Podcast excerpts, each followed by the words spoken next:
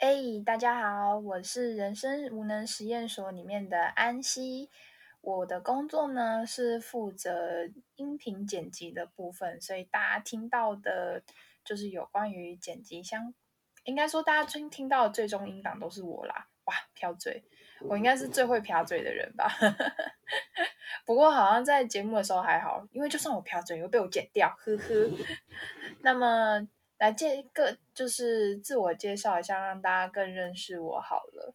那基本上我就是一个无药可救的作息破坏者吧。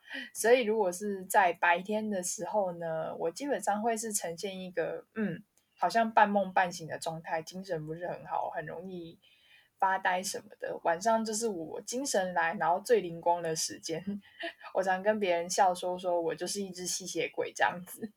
我作息时间 always 都是晚上的时间最清醒嘛，这应该就是身为一个画图设计兼剪辑等等等等斜杠斜杠斜杠的人会有的特性吧。